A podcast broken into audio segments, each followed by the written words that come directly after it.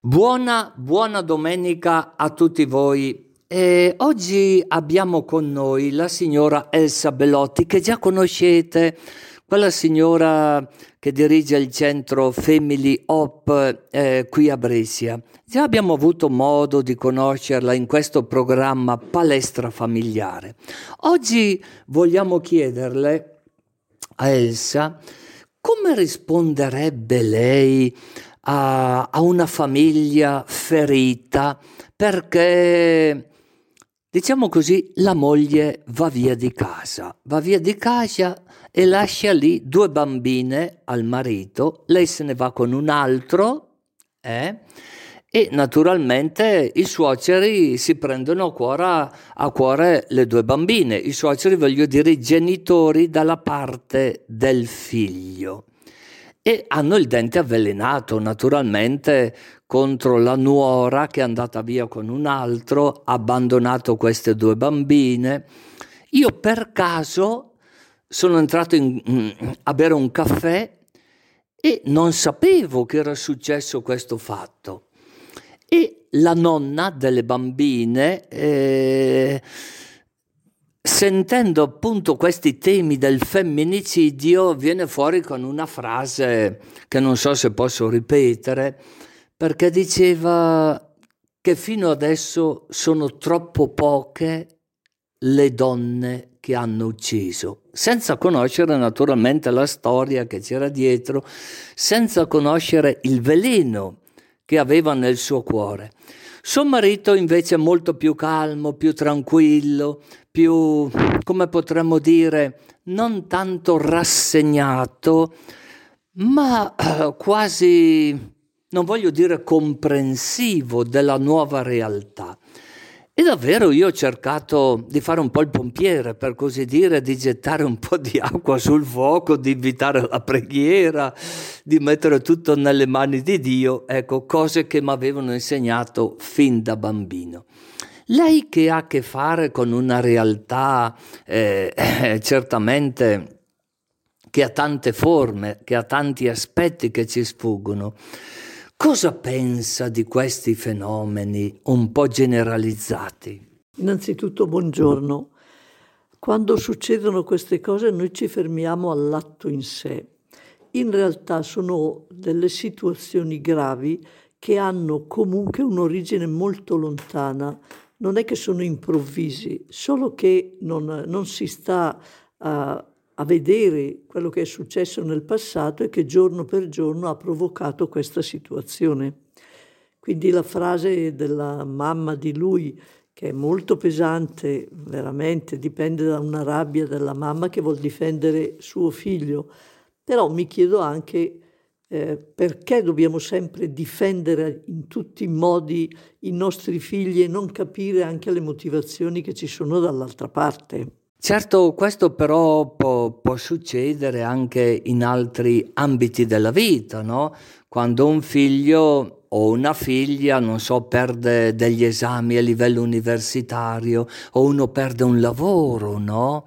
E più o meno scattano quei meccanismi che ci sono dentro di noi, perché appunto le cose della vita non sono eh, sono le nostre cose, però non sempre riusciamo a discernere, come dice il Papa Francesco, proprio tutti quegli aspetti che ci sfuggono, no? Ma eh, innanzitutto bisogna pensare che la vita non è al nostro servizio, siamo noi al servizio della vita. La nostra idea, che è sicuramente un po' illusoria e quindi se è illusoria un po' infantile, è che la vita vada secondo i nostri desideri i nostri bisogni, eh, i nostri progetti, ma eh, la vita non è che corra dietro a noi. Quindi eh, la vita ha il suo percorso. Per quanto riguarda le esperienze personali, eh, quello che noi siamo e quello che noi stiamo vivendo viene da molto lontano, da tutta la nostra vita, ma anche spesso dai genitori e anche dai nonni, quindi quello che noi ereditiamo comunque da generazione in generazione. Però eh, quello che oggi vediamo che viene davvero a mancare è proprio questo senso della realtà, che ci dice che la vita ha il suo percorso e che nessuno può eh, darci tutto quello che noi vogliamo. Possiamo lavorare, possiamo eh, combattere e sicuramente la nostra volontà e la nostra mh, tenacia ci porta a realizzare quello che desideriamo, ma non sempre. Quindi cos'è che impedisce alle persone di accogliere gli imprevisti della vita? È proprio una maturità che viene dalla conoscenza della realtà, che la realtà è fatta di tante cose, soprattutto di imprevisti. Quindi ritornando alla coppia, certamente c'è un dolore, c'è una sofferenza che porta alla rabbia. Non dimentichiamo che la rabbia è quasi sempre eh, derivate dalla, da un dolore, spesso un dolore infantile non risolto, non elaborato e che ha covato nella cenere per tanti anni. Quindi, ripeto, le cose che succedono hanno un'origine molto lontana, soprattutto nella coppia, e che vengono spesso sottovalutate. Certamente, certamente. Poi quando una persona prende coscienza della nuova situazione, della nuova realtà, frutto tante volte di imprevisti, per così dire, anche se questo è stato covato nel tempo. Certo, lei usando eh, questa espressione, la rabbia, no? che fa parte certamente di chi ha avuto una formazione cristiana, eh, dei vizi, si diceva che la rabbia non è eh, proprio eh, però quale sarebbe il vaccino, per così dire, contro la rabbia, visto che si è trovato un vaccino, no? Anche per la rabbia degli animali, eh, per così dire. Esiste un vaccino? eh? Innanzitutto forse dovremmo distinguere i due termini.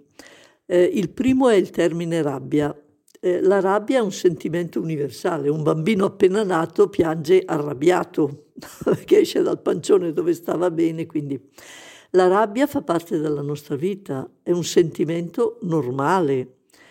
Eh, l'ira invece è quando la rabbia diventa proprio, come diceva lei, un vizio, un'abitudine, una, un modo di essere, un vivere dentro di noi dei sentimenti che portano a un habitus di vita che, che porta davvero poi a conseguenze gravi. Quindi la rabbia è normale, l'ira diventa davvero una rabbia diventata vizio. Eh, un'altra cosa che noi possiamo considerare è che eh, ci sono i fautori dell'uomo buono e quelli che dicono l'uomo è cattivo. Io non credo che ci sia l'uomo buono o l'uomo cattivo esiste l'uomo, la persona, e la persona è un po' buona e un po' cattiva, ha dentro di sé potenzialità infinite di compiere il bene e di compiere il male. Da che cosa dipende la scelta? Dipende molto dall'educazione. Cioè anche di fronte alle situazioni di violenza e di femminicidio, eh, noi potremmo fare tante considerazioni di tipo storico, eh, di tipo sociale, mh, di tipo morale, ma dovremmo riportare tutto davvero a un discorso educativo, perché se non educhiamo le persone, i, questi fenomeni e queste purtroppo tragedie continueranno ad aumentare. È, è questa parola un po' eh, certamente non tanto misteriosa, che però tutti abbiamo vissuto, abbiamo sperimentato fin da piccolini, no? Eh, certo, mio papà, mia mamma, i miei nonni mi hanno educato, però anche i miei amici, i primi incontri che ho fatto con i miei compagni, quelli che chiamavo amici, e poi mia mamma mi diceva, ma più che amici mi sembrano compagni di scuola, più che... perché anche le prime esperienze che uno fa, e poi quelle del lavoro, quelle dello studio, quelle del tempo libero, e oggi diciamo l'internet, no? Tutti i messaggi che ci arrivano, i video che ci arrivano. Certamente tutto questo fa parte di una educazione. Certamente non solo l'educazione della maestra o delle maestre o dei professori. Eh? Perciò, secondo lei, la conoscenza che uno va sperimentando nella propria vita in un contesto molto grande, molto grande.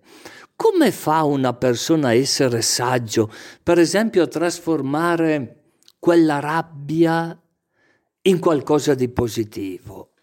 Perché eh, se fa parte della natura umana la rabbia, affinché uno non diventi un cane rabbioso, eh, eh, come fa a vivere questa trasformazione, per così dire? Certamente non in un modo magico, quando parliamo di educazione eh, intendiamo soprattutto l'educazione che passa attraverso i genitori, attraverso comunque il nucleo familiare.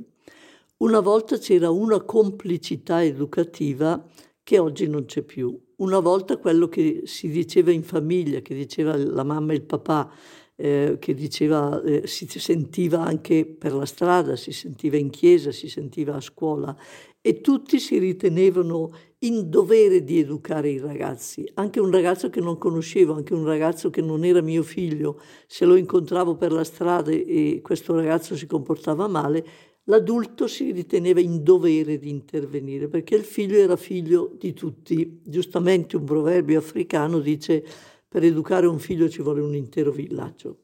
Oggi questa complicità educativa non c'è più eh, quello che i figli sentono in casa non è più quello che sentono a scuola, magari e tantomeno fuori. Eh, spesso i genitori dicono noi educhiamo bene i nostri figli, sono le cattive compagnie, le amicizie. Direi di tornare al vero significato della parola amicizia, amicizia che ha a che fare col termine amore. Quindi l'amicizia vera è quella tra persone che sanno davvero di poter contare sugli altri, Invece oggi la parola amicizia viene utilizzata un po' per tutto. Eh, siamo amici perché siamo colleghi, siamo amici perché siamo compagni di scuola, siamo amici perché ci sentiamo sui social, eccetera.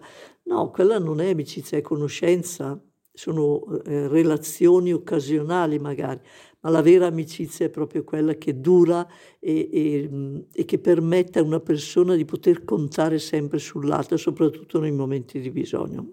Perfetto, sì, è vero, quello che lei chiama complicità educative, potremmo dire che era come un'alleanza sociale, educativa, che però aveva mm, come, come base l'idea di comunità l'idea di comunità. Oggi dove si vive eh, più l'individualismo, eh, eh, che un personalismo comunitario.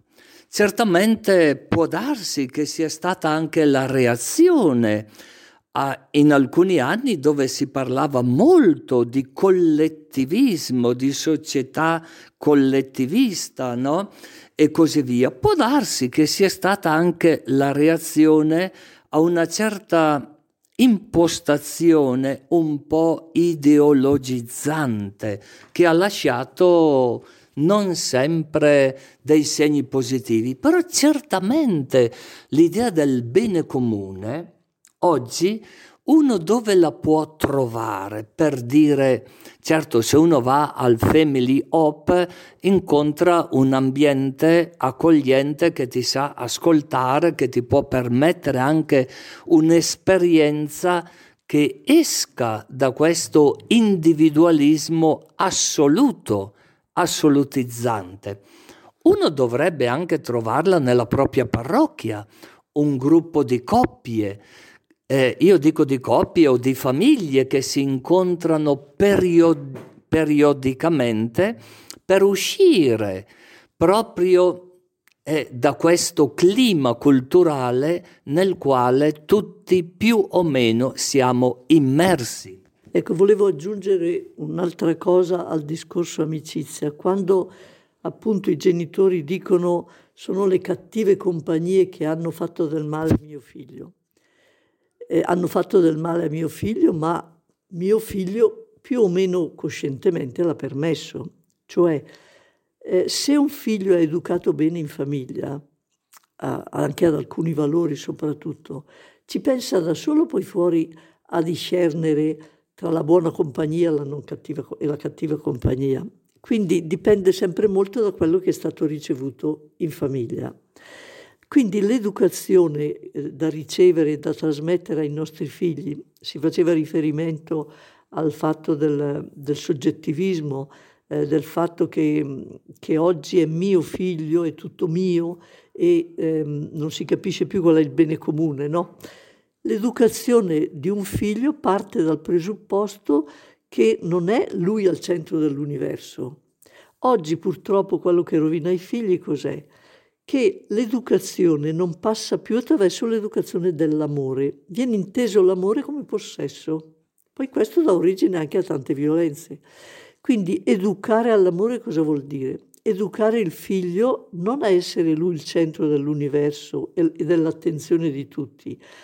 Oggi ci, sono troppi diritti, troppe pretese, eh, troppe colpevolizzazioni, eh, spetta a me, eh, tocca a me fare que- eh, tocca agli altri fare questo, non si è più così responsabili.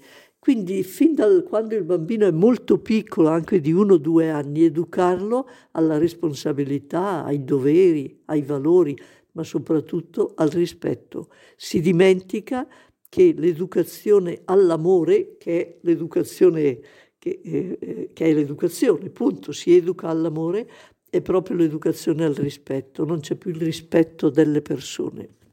Ecco, questo aspetto no, eh, che lei sta sottolineando, questo ultimo aspetto in riferimento al valore, al valore del rispetto.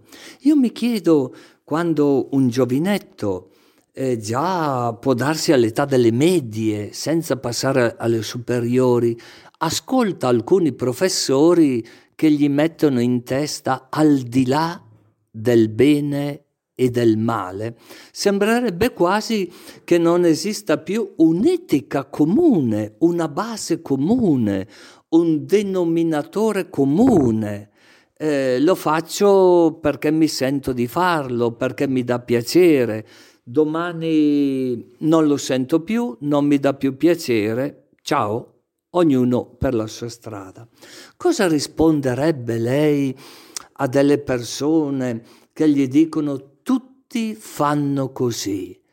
E la sensazione che io ho sarebbe come una società narcotizzata a livello di idee che già sono state messe in testa, ripeto anche ricordando filosofi illustri.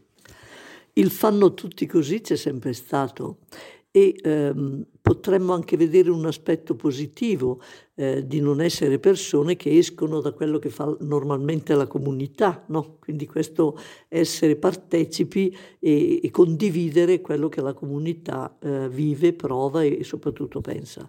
Quando invece diventa eh, il fanno tutti così, eh, diventa un modo per adeguarsi acriticamente, senza pensare, senza riflettere, allora diventa davvero una dipendenza. E siamo pieni di dipendenze oggi, ma la vera dipendenza la impariamo in famiglia, quando i genitori non educano i figli ad arrangiarsi, ad essere responsabili, a pensare appunto qual è il mio dovere, anche fin da piccoli dall'asilo, qual è il mio dovere, quali sono le mie responsabilità, a rispondere delle mie azioni, questa è la responsabilità.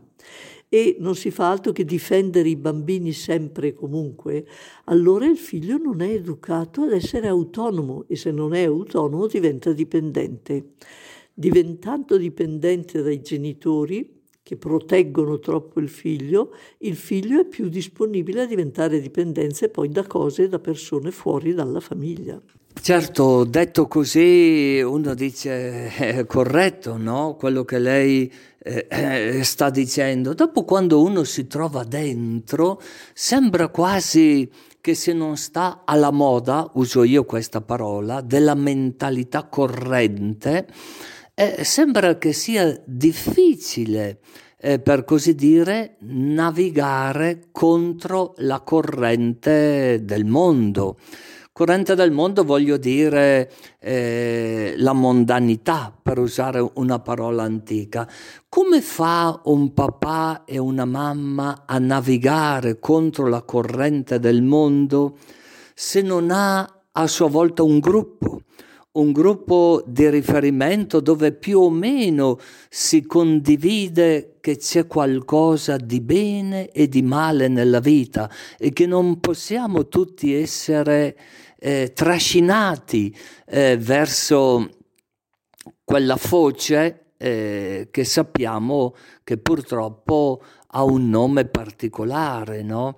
Mm, non, voglio, non voglio ripetere perché mi sembrerebbe di far pubblicità alla negatività che ascoltiamo tutti i giorni purtroppo negli informativi. Sicuramente una, avere alle spalle un gruppo o comunque delle persone che ci sostengono in questo compito educativo è essenziale, perché educare è veramente la cosa più difficile del mondo.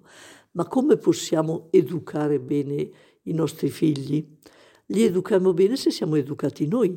Non solo, ma se continuiamo a educarci fino alla morte, educarci a diventare persone responsabili, adulte, mature, che pensano al bene degli altri. Quindi come fa un figlio a crescere bene quando ha dei genitori che sono cresciuti bene? Il guaio della nostra società è che non abbiamo più eh, alle spalle dei genitori degli aiuti tali che possano sostenerli a tenere dritta eh, la strada dei nostri figli, ma soprattutto la nostra. Questa mancanza è davvero notevole, perché una volta, ricordo io, che sono abbastanza vecchia, si andava all'oratorio e c'erano le suore e qualche parola buona, qualche dritta su come le ragazze dovevano comportarsi veniva da lì. Oggi non c'è più niente alle spalle e i genitori sono soli educare i figli, quindi nella loro solitudine spesso possono anche sbagliare un po' di più perché non hanno i punti di riferimento alle spalle. Sì, eh, questo riferimento alle suore, anch'io, i primi anni eh, della mia infanzia andavo all'oratorio maschile le ragazze andavano all'oratorio femminile. Se c'era un ritiro si diceva che alle ragazze bisogna parlargli in un modo diverso che ai maschi. Oggi addirittura ricordo un libro di mia nonna che aveva fatto solo la seconda elementare, però lei aveva il libro delle madri cristiane dove ogni mese c'era la sua meditazione, cioè qualcosa di specifico, di specifico per la femminilità e per la mascolinità. Oggi dove sembra che questi due criteri non stiano più alla moda, dove uno vale l'altro, addirittura si dice che è intercambiabile in tanti aspetti della vita, a me sembra preoccupante.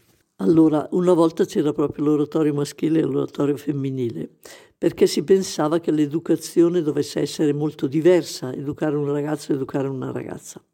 Poi per fortuna c'è stato il passaggio della coeducazione, non c'erano più le, gli oratori separati, neanche le classi, classi maschili e classi femminili, perché si era capito che era importante sia ehm, dare delle dritte comuni ai ragazzi e alle ragazze, ma anche che eh, il loro coesistere, il loro convivere ehm, anche a scuola o in altri ambienti potesse aiutare alla conoscenza reciproca del maschile e del femminile ed è stato un momento e un passaggio molto importante, fondamentale e positivo. Però non dobbiamo dimenticare che uomo e donna siamo diversi e quindi il prevedere momenti separati non solo per le ragazze, anche per i ragazzi, però momenti separati dove davvero si fa riferimento alle caratteristiche maschili e femminili per indirizzarle al bene, questo è importante. Anche nella famiglia Oggi non, non, ci sono più i papà severi e autoritari di una volta, per fortuna. Oggi il papà aiuta nell'educazione del bambino, anche questa è una conquista ottima.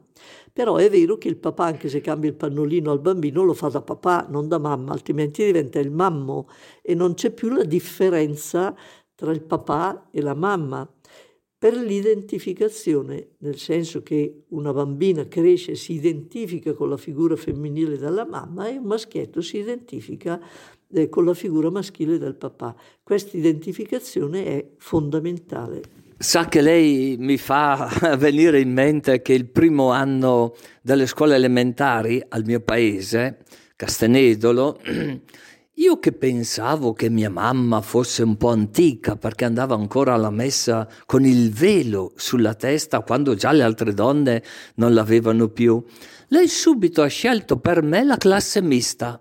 Quando c'era la classe maschile e la classe femminile, c'erano tre prime elementari e subito mia mamma non ha avuto dubbi no? in questo senso. Però questo io l'ho scoperto tantissimi anni dopo, in una riflessione mia personale, perché sempre avevo pensato che mia mamma e mio papà fossero dei conservatori, per usare una parola che non mi piace, e invece era una donna emancipata prima del tempo.